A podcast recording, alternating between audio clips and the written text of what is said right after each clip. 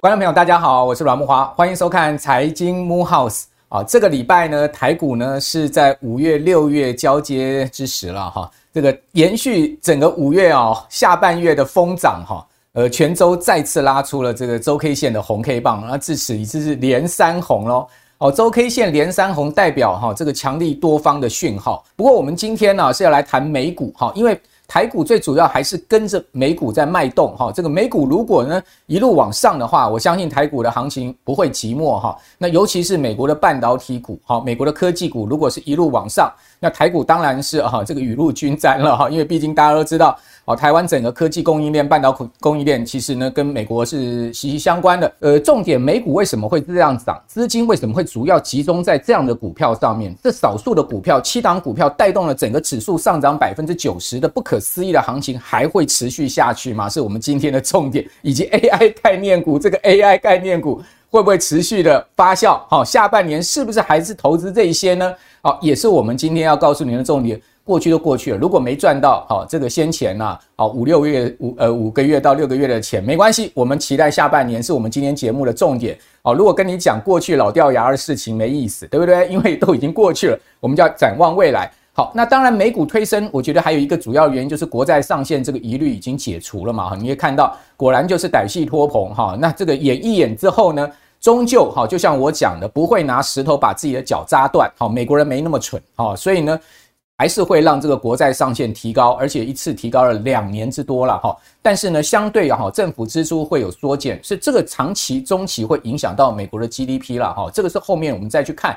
还有呢，就是说在整个呃，现在市场的焦点又移到了联准会六月十三号、十四号的会议，会不会再次升息？现在目前看到哈，呃，CME 的 Fed Watch Tour 显示呢，升息的几率呢已经超过百分之六十。好，因为好，各位看到我们今天帮大家准备的第一个资料哈。就美国的这个就业市场仍然是非常的火爆啊！好，这个礼拜 ADP 跟 Non-Farm Payroll 哈非农业就业数字接连公布，那看到呢这个所谓的非农就业数字的前瞻指标 ADP 啊小非农哦增加就业人数是二十七万八千人哦，这个是高于 Dow Jones 预估的哈这个十八万哈，而且呢略低于四月下修的二十九万一千。只是略低哦，哦，接近三十万，还是一个相当不错的数字哈。那使得五月的整个增加数呢，是二零二三年以来就业成长达到了一百零九万。好，美国的就业市场还是不断的在增长。大家看到这个柱状图，它还是不断的在增长，它并没有呃出现这个这个明显的失业的问题哈。所以在这样状况之下呢，市场当然对于后面哈就业市场的这个呃所谓强劲的表现。对美国联准会降息的这个预期呢，又往下打了，所以升息的预期又往上升了。好，那另外呢，还有就是呢，联准会非常重视的这个职务空缺数啊，哦，这个 JOLTS 这个数字呢，居然再次冲破一千万，不不降反升啊，也就是说，职位空缺数是越来越多啊，哦，这个越来越。多的这个职位等待求职者哈，那我们看到在四月的职位空缺数跟劳动力流动调查这个报告显示呢，呃，上个月职位空出这个空缺数是一千零一十万个哈，远超过市场预期的九百四十万的话，这超额很多哈，创下三个月来的新高啊。那职位空缺跟失业人口的比例呢，在四月上升到一点八。哦，也就是说呢，这些失业人不是找不到工作，哦，是他们可能不想去做那些工作，好，因为这比例来到了一点八，是三个月来的新高。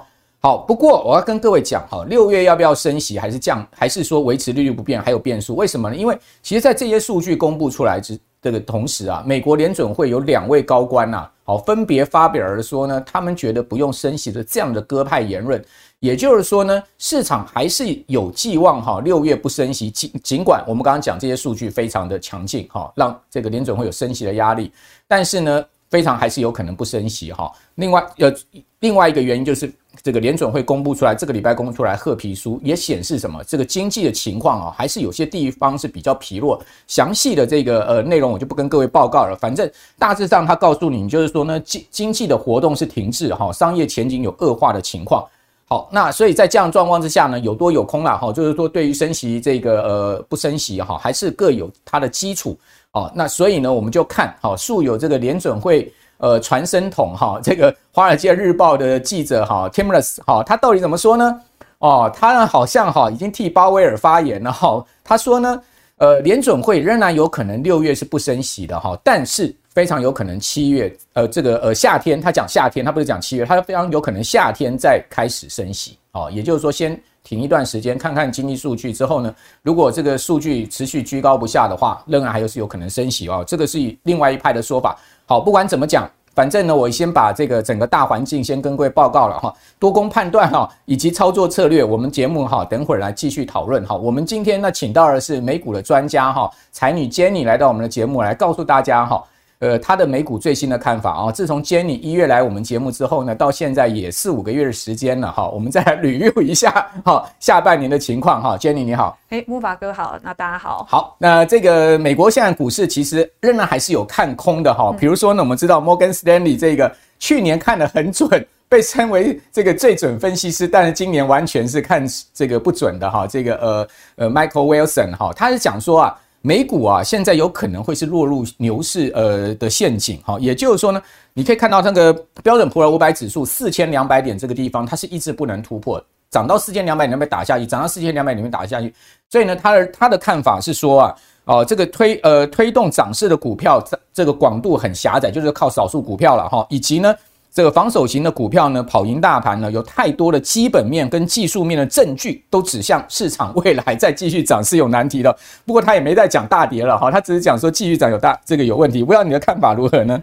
呃，我觉得 Michael Wilson 他过去的记录，其实他比较偏向是以技术面来做一个判读嘛。但是我觉得有的时候在空头市场跟多头市场，大家可以看，如果你是看形态的话，其实你就是看一底有没有比一底高，跟一底有没有比一底低。这个是技术面。对，它现在就是你可以看美股从今年以来啊，它真的在每一次拉回的时候，虽然说呃还是会有拉回，还是会有震荡，但是它确实是没有在持续的破底。那现在看起来均线也是呈现上弯的一个状况。那我觉得除了技术面之外呢，我觉得基本面也是一个很重。要的支撑。OK，所以技术面你是看多的。对，诶、欸，技术面我是看多了，没错。Okay. 可是你要怎么样有一个催化剂，可以让它有持续性？我觉得还是要有基本面的数据去支撑。所以我觉得目前市场或者是联准会，他们主要看的还是四个重要的关键。嗯、第一个就是像刚刚木华哥讲的，黛西托捧的债务上限问题解决啦。对，现在就是关关难过关关过。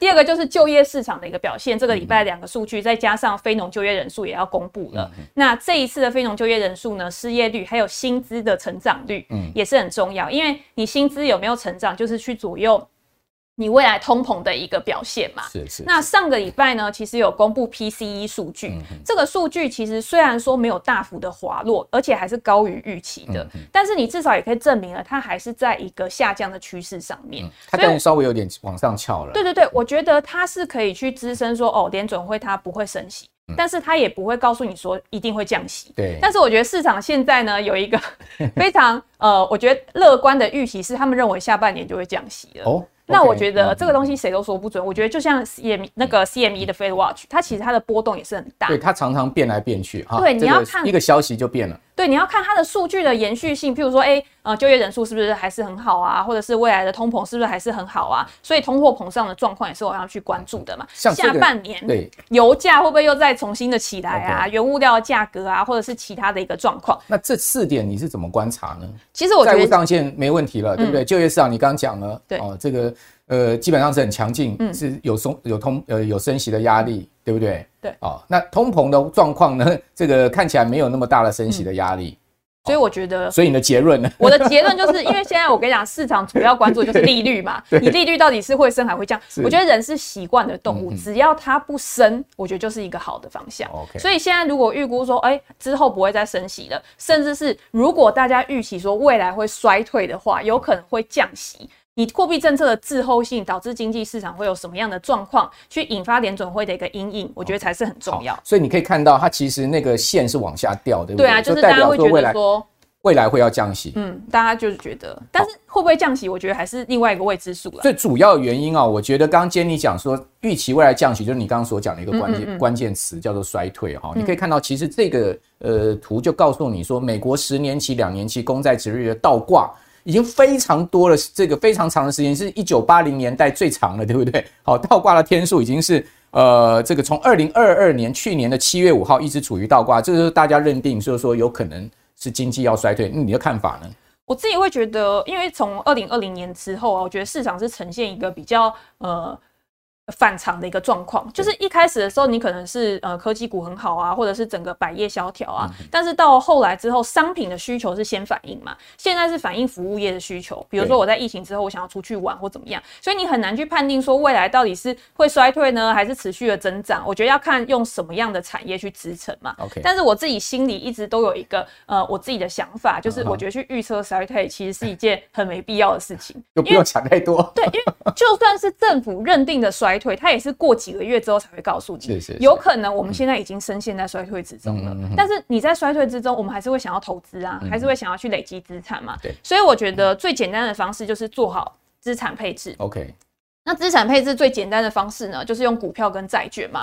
那今年以来呢，其实很多人都说，哎，债券是非常好的一个投资时机，是因为预期说未来的债券利率不会再往上了。是的。债券的利率跟价格是呈现反向的关系嘛。所以呢，你可以看到过去呢，这个统计记录就是过去的八次衰退的情况里面.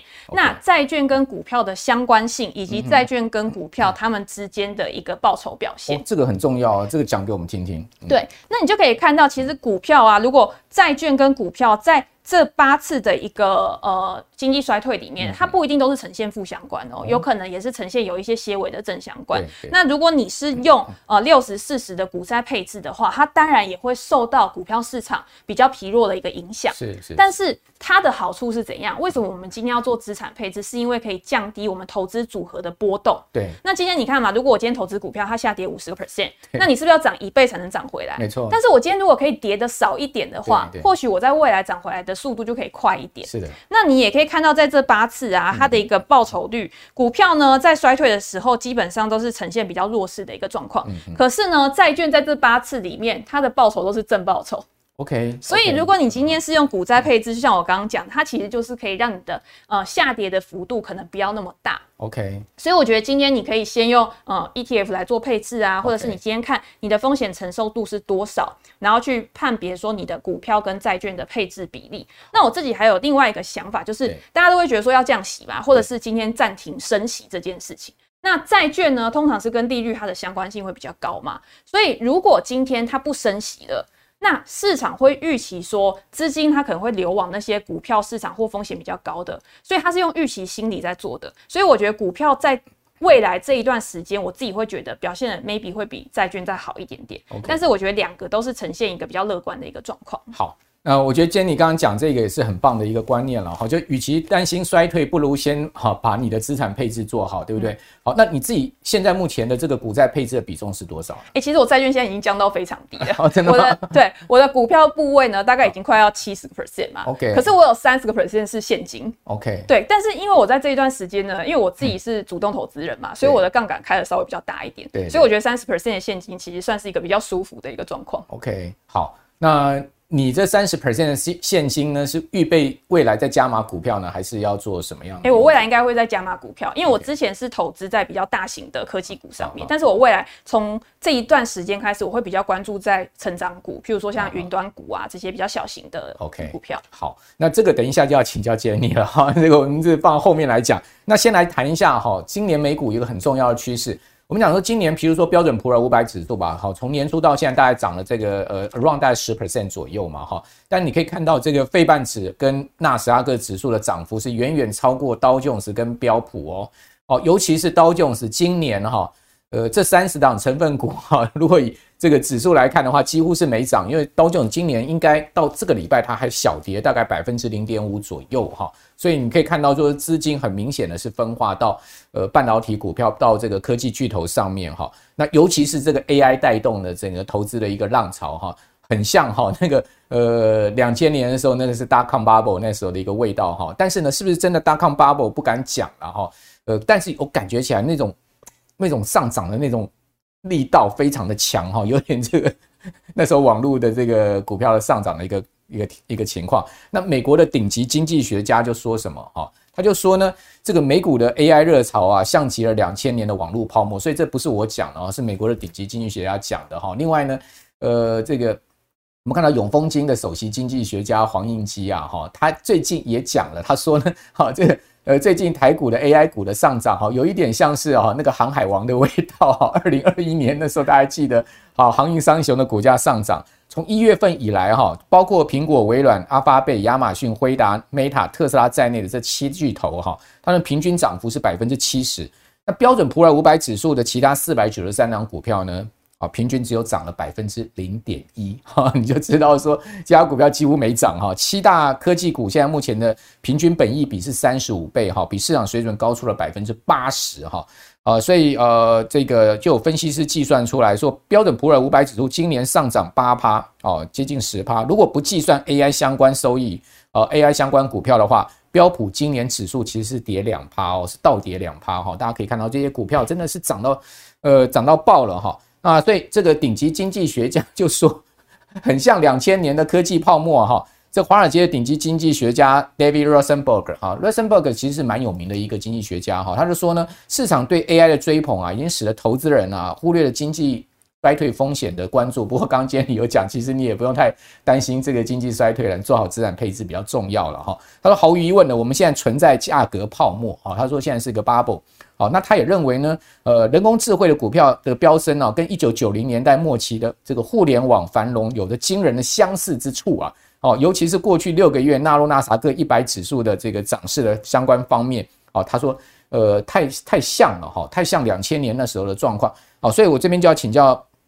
Jenny 了，就是说这个 AI 概念股，你有没有 catch 到这一波他们上涨的这个这个趋势跟方向呢？你有买到像辉达买到这些股票吗？有，而且我有用 ETF 去做配置。Okay, 其实我觉得大家有的时候会对未来比较有不确定性的时候啊，我觉得呃主题型的 ETF 反而是你一个还蛮好的选择。好，所以如果今天你看好 AI 产业的话，我觉得短线或许真的会有过热的一个情况。嗯、但是我会觉得说，像两千年科技泡沫的时候，你会发现有些人改名之后就可以突然暴涨，有些是没有。没有营收啊，没有获利啊，可能就突然暴涨。但是现在呢，如果以美股的 AI 题材来讲的话，很多其实都是已经有实质获利的公司，而且这些公司他们在过去呢，在产业里面其实都具有一定程度的地位。嗯，而且大家知道半导体其实都是有规模优势的嘛，你今天它需要很大幅度的资本投入，所以这些公司呢，它要再去做研发的时候，其实它也是比较有支撑的。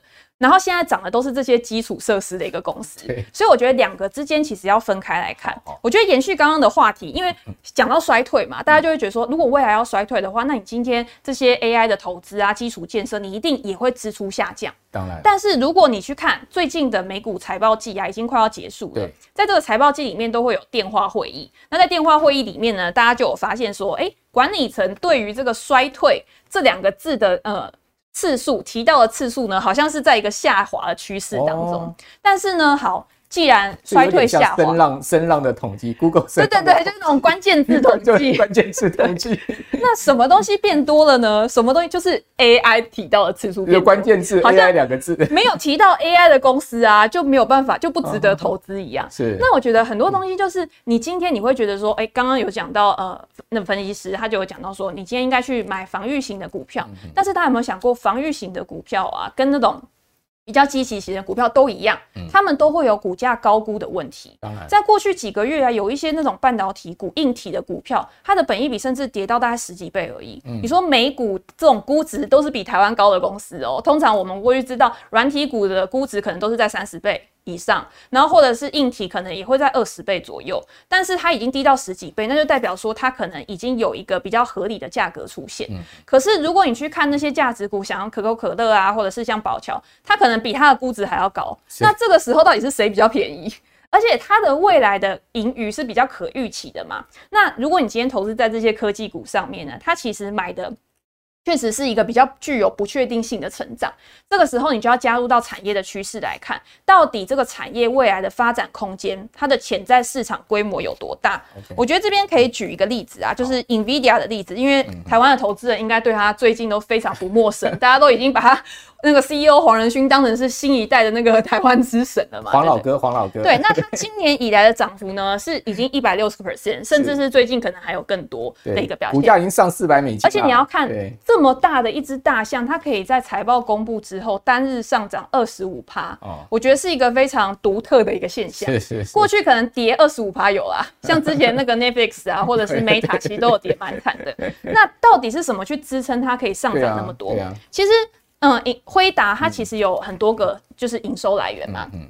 主要第一个就是数据中心，第二个就是游戏，然后专业可视化跟车用。专业可视化之前都是运用在一些大家说什么元宇宙，所以那时候元宇宙的时候它也有份嘛。元宇宙第一股也是它。然后车用就是它跟一些车厂去合作啊，可能未来打造自驾。联发科这次也要合作车用。对，这次在那个 Computex 它有跟很多公司去合作嘛。所以在数据中心的部分呢，你可以看到它也是维持一个正成长。而且他说在未来 AI 的需求持续之下呢，大家说对 GPU 的需求现在搞不好都还供不应求，所以我觉得这一块还是有一些支撑的。那造成它好上加好原因，是因为呢，它在这一次它的游戏业务啊，其实也比它预期的来得好。Oh. 虽然说还是在亏损，但是像它上一季的时候就已经有说，他们认为说上半季可能会落底，然后在下半季的时候可能会慢慢的回升，到二零二四年的时候可能会更好。好，那假设真的到二零二四年才会更好，好了，那市场它会到二零二四年才买吗？因为股票市场它是本来就是买在预期，卖在实现嘛，所以现在的反应呢，确实是表现出一个对未来比较乐观的。那当然，我觉得短线或许真的会有比较过热的情况，所以大家也不要觉得说哦，股价就是一飞冲天。它在拉回的时候，你觉得比较合理的时候再去布局，我觉得都还来得及。好，那另外一档呢，大家会想说，哎，那到底有没有？到底有没有泡沫？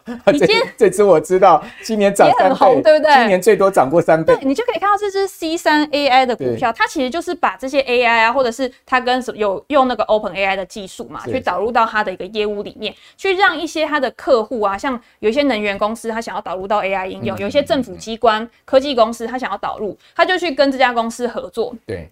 然后帮他们可以做更好的一个配置。那这家公司今年以来呢，也涨了快三倍嘛，对不对？可是呢，它到底是不是一家值得长期投资的公司？我觉得就现在来说，还太早去做论断。因为它是一个还没有获利的公司。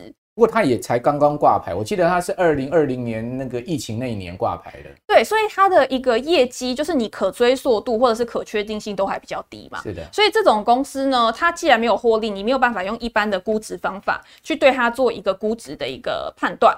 那它的不确定性比较大，它的股价波动一定会比较大。那当它在高速上涨的时候，你去追高一定是比较不好的，甚至是有一些去追逐泡沫的一个倾向。可是如果它未来有拉回，然后你真的觉得说啊，这家公司未来就是非常有前景，可能是下一档就是什么样的一个科技股，什么样的一个大公司的话，那我觉得你可以少量的配置，慢慢的去补你的部位，然后不要让自己曝险在这种不确定性太高的公司。我觉得。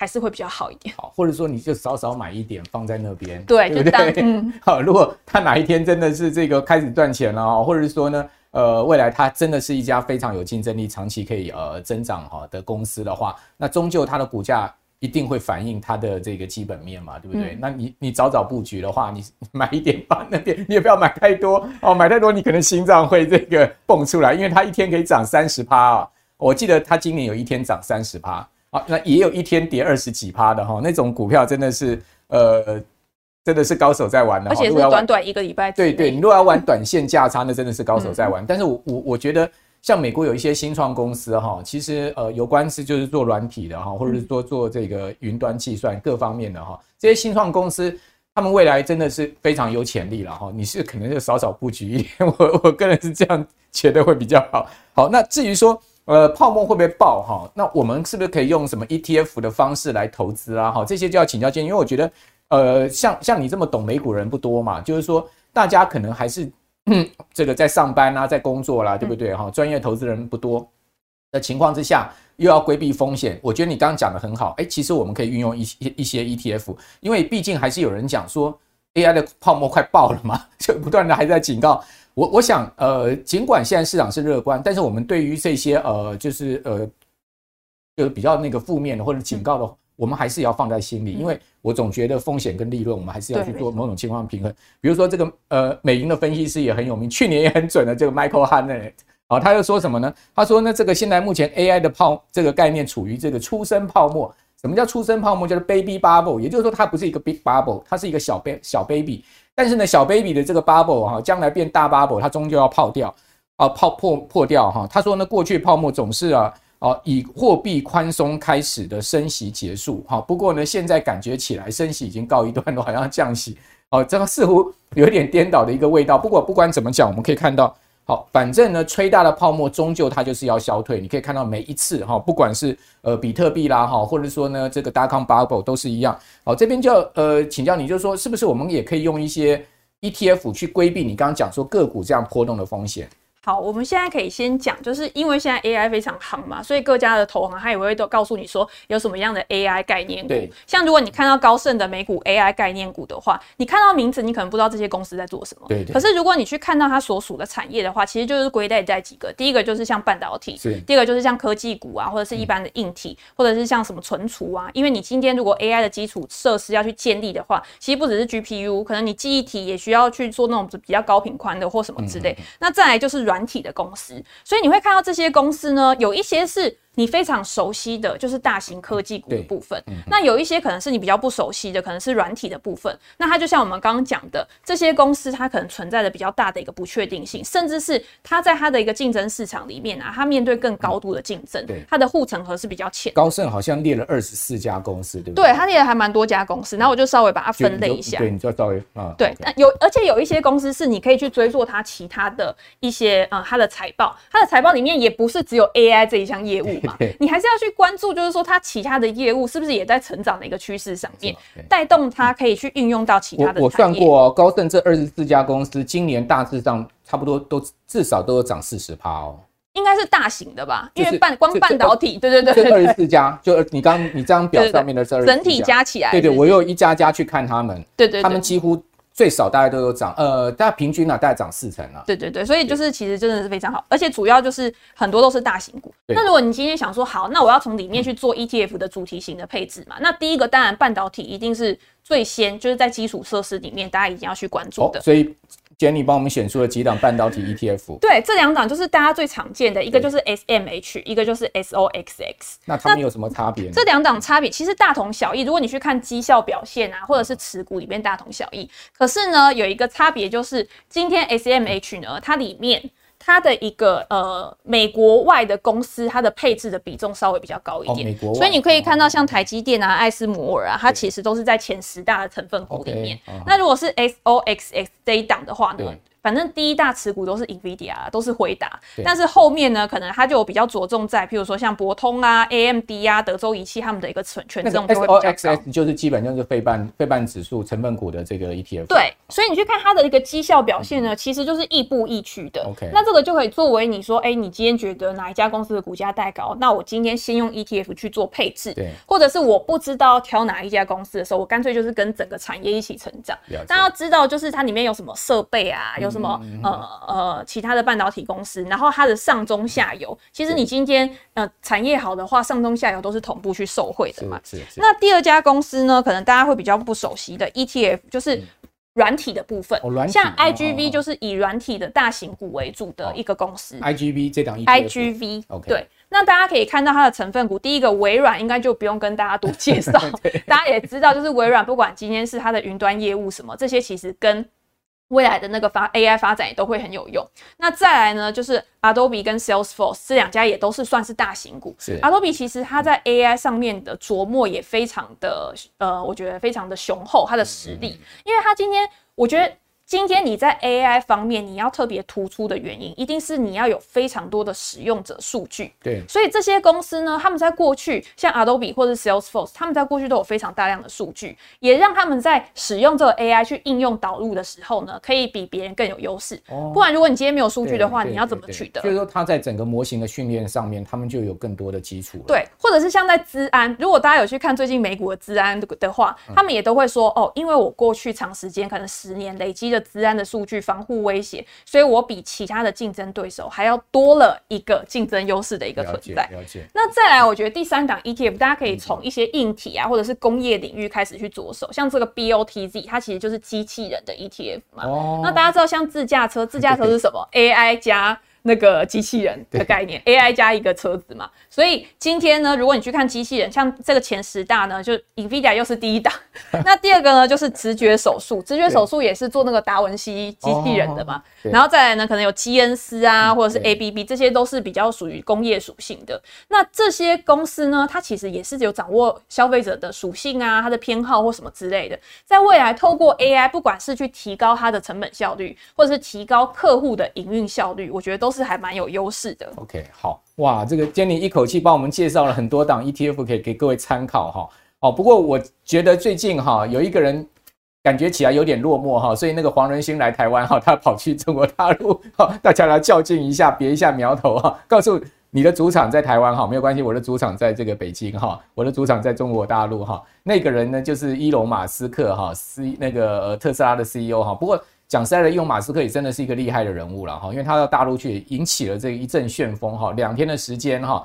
我看到哇，这个大陆不管是民间或者官方对他的接待，真的是哈，把他是捧到这个云端上面去了。好，所以呢，特斯拉是真的被 AI 给终结了吗？那马斯克最近其实是有点吃味，为什么？因为他在讲说那 Chat GPT 的 OpenAI 那家公司最早的股东发起人是他呢。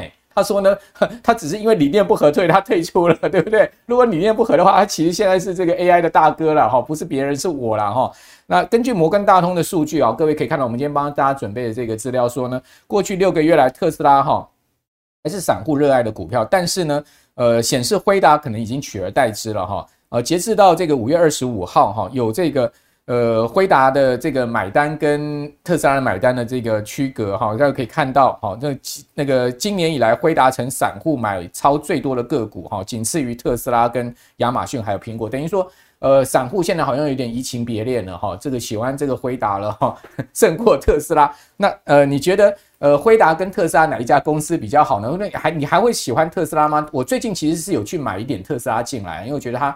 相对虽然今年已经涨了六七成，但我觉得它两百块美金一股的这种股价，我觉得还还可以了哈。那另外呢，就是说还有一个这个呃股票的趋势就在美股上面，就是今年大型股跟这个小型股哈比起来，真的大税很差很多哈。我们用两档指数也不能讲说他们是非常大型小型，就是说我们这概括哦，罗素两千跟罗素一千这两个指数，你可以看到他们今年哦。罗素一千是涨了快十趴哦，但是罗素两千只涨了不到一趴。这个其实跟我们刚刚讲说，哦，道琼其实今年是下跌，但是呢。呃，费半跟纳指远远的这个超过道琼的涨幅是一样，不晓得你的看法如何？这两个问题 最后请教你。我可以先回答木华哥刚刚特斯拉问题。我觉得大家要把特斯拉排除在 AI 股之外，其实我觉得有点太小看特斯拉。对，它其实数据也很多，它的数据非常多。你去看它的每一次的财报，它都会告诉你说它的使用者数据，因为它就是想要做自驾嘛。对，所以它的使用者数据其实相比于它的竞争对手，其实是非常非常大的。那在未来，它也有想要去套用在机器人上面，所以我觉得大家现在呢，其实对于特斯拉比较不理不睬，我觉得反而对我们投资人来说是好事。嗯，因为特斯拉，如果你去相比其他的一些呃过去表现比较好的大型科技股，它才刚站上年线而已。哦，对。所以我觉得现在不管今天是以基本面来看，或者是以技术面来看的话，我觉得它都是一个好像有一点点被大家忽略的一个科技巨头。OK。所以我自己其实也有布局，我觉得特斯拉未来长期其实不管是在 AI 产业或者在电动车领域的话，其实我觉得都是很有发展性的。Okay. 那像大型股跟小型股的部分呢，其实我还是用 ETF 来跟大家做介绍，我觉得会比较简单。对对，因为大家可以知道，像 SPY 就是 S M P 五百的 ETF，然后跟 QQQ 纳斯达克一百的 ETF，其实都是以大型股为主。是，对。但是呢，如果我们看罗素两千的话，罗素两千就是以中小型股为主嘛。那在过去这一段时间呢，大家可以看到，今年以来的报酬率呢是。呃，九点九、三十一点四跟零点六五，表示说今年以来小型股基本上是没有什么在动的，对，很很酷酷哎。那我觉得重点是呢，你要看它的成分组成，也就是说今天呢 S&P 跟纳斯达克，它其实都是以科技巨头为主，或者是比较大型的成长股为主嘛。但是如果你今天看到罗素两千的话，它主要是以医疗保健、工业跟金融。哦、那大家知道今年以来，呃，能源可能也表现的比较不好，因为油价下跌的关系。金融呢，又因为三月的金融危机的关系，所以中小型区域型银行表现的也不不好。那医疗保健呢，大家会觉得说，诶、欸，医疗保健应该是很稳、持续性的产业。可是比较中小型的，啊，它通常是属于那种生计制药。嗯，所以在某大一部分。分呢，其实这些公司它的获利表现是比较不稳定的。那当然，它表现在它的估值上面就会比较低。对，所以就如果大家会觉得说，诶、欸，那未来小型股会不会比较有表现，或者是它会不会去跟上大型股？我觉得这部分我是呃呈现一个比较怀疑的态度。嗯、但是我觉得，如果你真的想要布局比较中小型的话，我自己还是会比较偏好像一些可能云端科技股，它是真的已经开始慢慢的呃亏损缩小，甚至在今年有可能会转亏为盈的。嗯、我觉得这一个部分反而是大家可以比较注意的。而且那些云端科技股去年的跌幅都非常的惊人，对不对？好对，这个动辄可能都腰斩，甚至跌到膝盖斩了。对，六六七六跌了六成七成的这样的一个暴跌哈。所以呢，我觉得后面他们可能又有他们的春天了，快来了吧？所以 Jenny 已经开始领先布局了哈。好，那不管怎么讲了，我觉得就是说，今年我们的节目给了大家很多 ETF 给各位参考哈。那当然，这个呃投资还是一个长期的工作。我觉得长期的投资、稳定的投资，比如说定期定额啦，哈，稳定长期的投资、勇于投资，应该还是我们去创造更好的这个财富累积的方法了哈。好，那今天非常谢谢 Jenny，好，也谢谢我们所有观众朋友的收看。好，我是阮木华。如果你喜欢我们的财经慕 House 的话，请记得呢，呃，六日早上啊，这个九点钟准点收看我们节目之外呢，把我们节目介绍给您更多的好朋友喽。好，那我们就下次见，拜拜。